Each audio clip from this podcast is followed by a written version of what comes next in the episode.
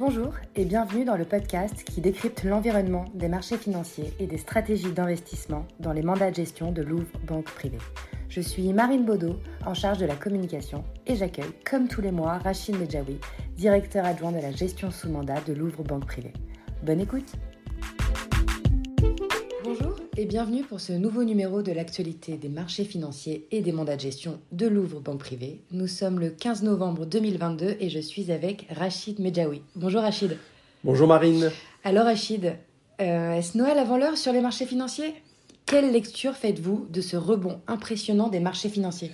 Alors vous avez raison de dire que ce rebond est impressionnant. Euh, depuis le, décrochage, hein, pour mettre en perspective ce rebond, ce qu'on constate, c'est que depuis le décrochage des marchés au lendemain de l'invasion de l'Ukraine par la Russie, c'est le quatrième rebond des indices boursiers. Alors l'ampleur des trois premiers rebonds euh, était en moyenne d'environ 10%. Euh, plus exactement, si l'on prend comme référence le CAC 40, nous avons eu plus 14% pour le rebond du mois de mars, qui, n'a pas duré, puisque les marchés ont retombé, plus 8% pour celui du, mois de mai, qui n'a pas également euh, fonctionné puisque les marchés sont repartis à la baisse, et plus 13% pour celui du mois de juillet, qui n'a pas duré puisque les marchés avaient connu une forte baisse euh, au mois de septembre. Le rebond actuel qui a démarré, Marine, fin septembre, est de quasiment plus 17%. Donc on voit raison de dire que c'est impressionnant. Alors, s'agissant de la lecture que l'on peut faire de cette séquence positive, de, ce dernier rebond, il nous semble que cette hausse des marchés confirme au moins trois éléments. Euh, d'abord, que les investisseurs étaient et, sont probablement encore sous-pondérés. C'était un élément important derrière nos achats que nous avions faits fin septembre. Notre sentiment à l'époque, c'est que le marché était déjà sous-pondéré il, il, aurait fallu vraiment d'autres, de très mauvaises nouvelles pour qu'il continue de baisser. Alors, euh, cette idée, comment, comment on se rend compte que le marché est sous-pondéré, parce qu'il n'y a, a, pas de statistiques officielles Eh bien, c'est simplement parce qu'on s'est aperçu, euh, courant euh, septembre en particulier, que euh, le marché était résilient face aux mauvaises nouvelles. D'accord? Ça, c'est le premier élément. Deuxième élément, eh bien, à chaque fois qu'on avait une bonne nouvelle, il avait tendance à monter très très rapidement. Et effectivement, c'est ce qui s'est passé euh, très récemment, puisque nous avons eu un chiffre d'inflation aux États-Unis qui certes reste encore très élevé, mais qui est sorti en dessous des attentes et qui a rassuré euh, le marché. Donc ça c'est le deuxième, le deuxième élément de ce rebond, c'est que l'inflation est bien le principal catalyseur pour les marchés, avant même la question de l'évolution de la croissance et des risques de récession. Euh, je le disais, on a eu un gain de plus de 5% sur une seule journée euh, pour le S&P 500 le 10 novembre à la suite d'une hausse moins forte que prévue de l'inflation euh, outre-Atlantique. Enfin, et c'est une conséquence directe des anticipations sur l'inflation, que les investisseurs ont besoin d'être rassurés sur la proximité du pic ou de la fin euh, des hausses de taux des banques centrales et de celui des rendements obligataires qui ont, comme vous le savez, euh, flambé depuis le début de l'année et provoqué un véritable crack obligataire. Donc les, marchés ont besoin d'être assurés sur le pic de l'inflation et sur le pic de la hausse des taux. Alors, pic sur l'inflation, pic sur les taux, est-ce que les investisseurs ne chaussent pas trop vite leurs lunettes roses? Alors, euh, pic est, comme, est devenu, certainement devenu le terme avec celui de pivot qui revient le plus dans les débats entre investisseurs. Effectivement, nous, pensons que les marchés ont raison d'intégrer euh, l'hypothèse d'un pic d'inflation déjà atteint, probablement. Euh, je pense que nous avons vu les, les points hauts sur l'inflation, que ce soit aux États-Unis, c'est déjà le cas depuis deux mois, mais probablement également cette fois-ci en Europe, puisque l'inflation a atteint pratiquement 11% nous pensons que, sauf euh, énorme surprise euh, négative, 11% euh, sera le point haut de l'inflation en Europe. Donc, pic, les marchés, je disais, ont, raison d'intégrer l'hypothèse d'un pic d'inflation déjà atteint, voilà. Et concernant le pic des anticipations de, hausse des taux également, c'est-à-dire que aujourd'hui, le marché anticipe à peu près 5% euh, de taux de la Réserve fédérale en 2023 et, environ 3% pour la BCE.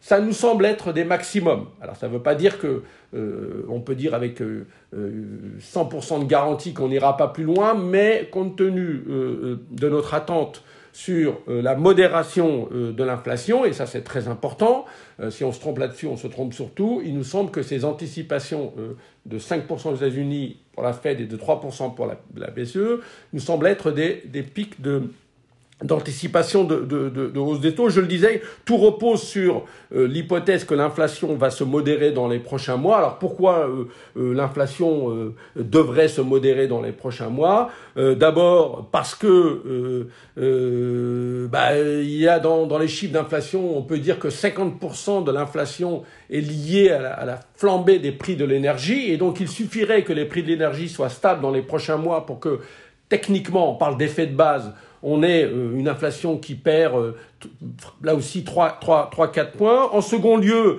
on constate, et ça c'est très important, une modération des contraintes d'offres ou, des goulets, les fameux, vous savez, les, les fameux goulets d'étranglement post-Covid. Nous voyons déjà un certain nombre de ces limitations euh, d'activité se résorber, notamment dans le transport international. Il suffit de regarder le prix du fret d'avion ou de bateau qui s'est écroulé pour bien montrer que on rentre dans, dans une normalisation de ces goulets d'étranglement. Il suffit de regarder le prix des voitures d'occasion, par exemple aux États-Unis, qui baisse très fortement pour s'apercevoir que euh, l'anomalie de 2021 est en train d'être euh, corrigée. Et puis en troisième lieu, et c'est là-dessus qu'on a le moins de visibilité, on s'attend mais avec une visibilité très faible, on s'attend à une atténuation de l'inflation liée à la demande excessive et au marché du travail tendu. Dit autrement, on pense que la récession à venir va finir par calmer les pressions salariales, notamment aux États-Unis, va venir euh, réduire cette demande excessive dont parlent les banques centrales, et tout ça mis à bout,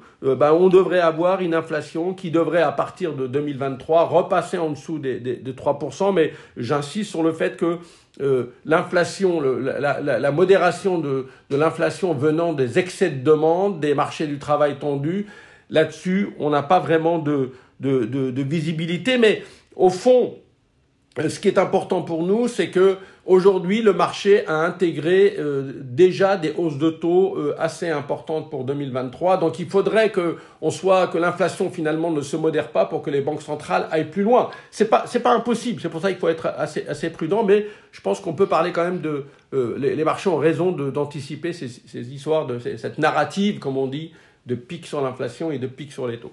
Ok, donc le rebond des bourses est impressionnant, mais est-ce qu'il va être vraiment durable? Qu'est-ce qu'il faudrait? Alors, vous avez raison, parce que je disais tout à l'heure, c'est le quatrième rebond que l'on a depuis euh, l'invasion de, la crise euh, de, de l'Ukraine par, par, la Russie, et à chaque fois, euh, bah, le rebond n'a pas duré. Et, vous savez, on a fait un podcast en mois de juin sur les, les bear markets les, certains financiers parlent de rebond de bear market, c'est-à-dire des, rebonds techniques qui ne tiennent pas et euh, on, rebondit mais on, rebaisse euh, ensuite. Alors, qu'est-ce qu'on peut dire? Est-ce qu'il est durable? La question, elle est fondamentale, bien entendu. Euh, bon, d'abord, reconnaître que ce rebond, je le disais tout à l'heure, il est différent des autres parce que il est plus fort et surtout parce que on a cassé cette fois-ci des plafonds techniques sur lesquels les indices avaient buté à plusieurs reprises. En particulier, il y a un seuil psychologique qui est très très suivi dans les marchés, c'est ce qu'on appelle la moyenne mobile à 200 jours. Et euh, si je prends le CAC 40, eh bien cette moyenne mobile était à 6400. Euh, le marché n'avait jamais réussi à casser cette moyenne mobile ces derniers mois, euh, malgré les trois précédent rebond, ben cette fois-ci, il a cassé cette moyenne mobile à la hausse, puisque, euh, comme vous le savez, nous sommes plutôt autour des 6600, et donc euh, ça, c'est important. Et, deuxième chose, il y a des raisons techniques qui font que cette hausse peut continuer. La première raison technique, c'est qu'on pense que même si, par définition, euh, les investisseurs sont moins sous-pondérés qu'ils l'étaient fin septembre, puisqu'il y a eu quand même des rachats, sinon le marché n'aurait pas monté, on pense que globalement, le marché est encore sous-pondéré, notamment tous les fonds un peu techniques euh, qui sont des, qui gèrent de manière quantitative. On pense que techniquement, ces, gens-là sont encore sous-pondérés. Deuxième chose, on rentre dans une saison qui est favorable historiquement euh, au marché, c'est la saison de, Noël. Alors, c'est pas que les investisseurs euh, croient au Père Noël, mais historiquement, 60, dans 70% des cas, euh, sur novembre et décembre, on a plutôt euh, des hausses de marché que des baisses. Mais euh, il y a eu des, des, cas où sur décembre, ça a baissé. Il suffit de se rappeler de 2018, on avait eu notamment une forte, forte baisse. Alors, cela étant, nous pensons quand même qu'il faut rester prudent, que cette hausse n'est pas encore, on ne peut pas la qualifier de durable.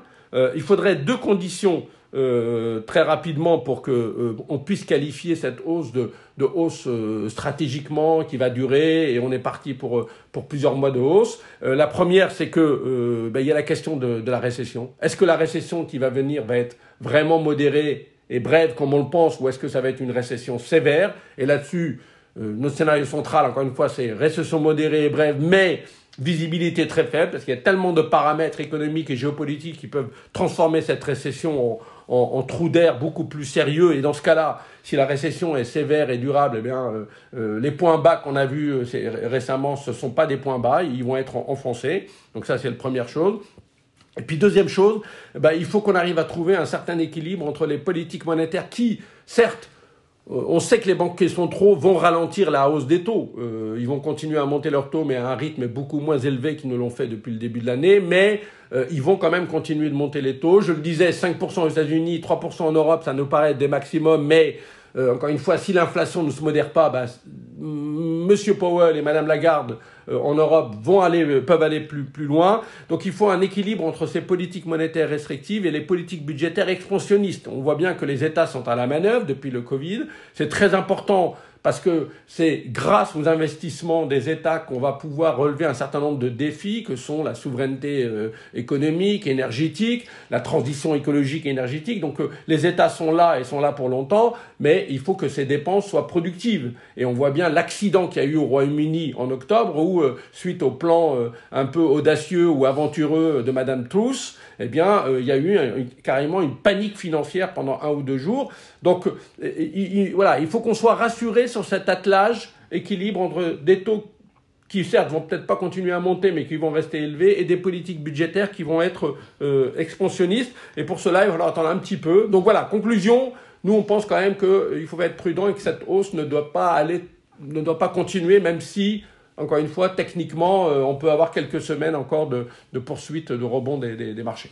Et donc, dans les mandats de gestion de Louvre Banque Privée, est-ce que vous allez revendre les achats à bon compte que vous avez effectués depuis le début du mois d'octobre Voilà, bah, c'est ce que je disais, c'est-à-dire qu'on considère que même s'il y a un certain nombre d'éléments favorables, ralentissement, pic de l'inflation, pic des taux, les banques centrales qui vont ralentir la hausse le, rythme de hausse des taux. Il y a quand même euh, plein, plein de, j'allais dire, je parlais même de tempêtes d'incertitude. Hein, au fond, euh, voilà, comment allons-nous passer l'hiver euh, en Europe? Est-ce qu'il va y avoir du rationnement? Ça va dépendre de la température également. Est-ce que l'hiver va être rigoureux, pas rigoureux? Vous voyez, beaucoup de choses sur qu'on ne maîtrise pas par définition. Donc nous pensons qu'il faut maintenir un pilotage tactique de l'exposition action. Donc euh, on a acheté, euh, on s'est bien repondéré depuis la fin septembre. Oui, euh, je pense que là, nous allons accompagner la hausse du marché, mais plutôt dans l'idée de revendre et de prendre nos profits, et non pas, j'allais dire, d'en rajouter ou de rester stratégiquement positif. Donc oui, réponse à votre question, on va plutôt avoir tendance à revendre, même si on ne va pas le faire très vite,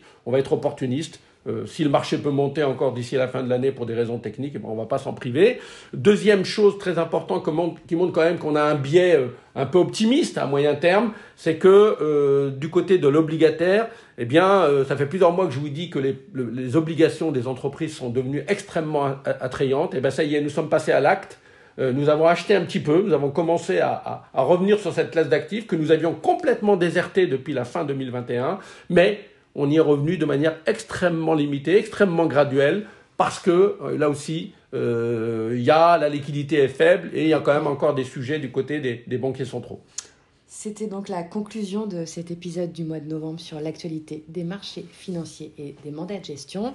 On se retrouve en décembre pour un prochain numéro des mandats de gestion et de l'actualité des marchés financiers et on fera le bilan de cette année. Merci Rachid. Merci Marine. Au revoir.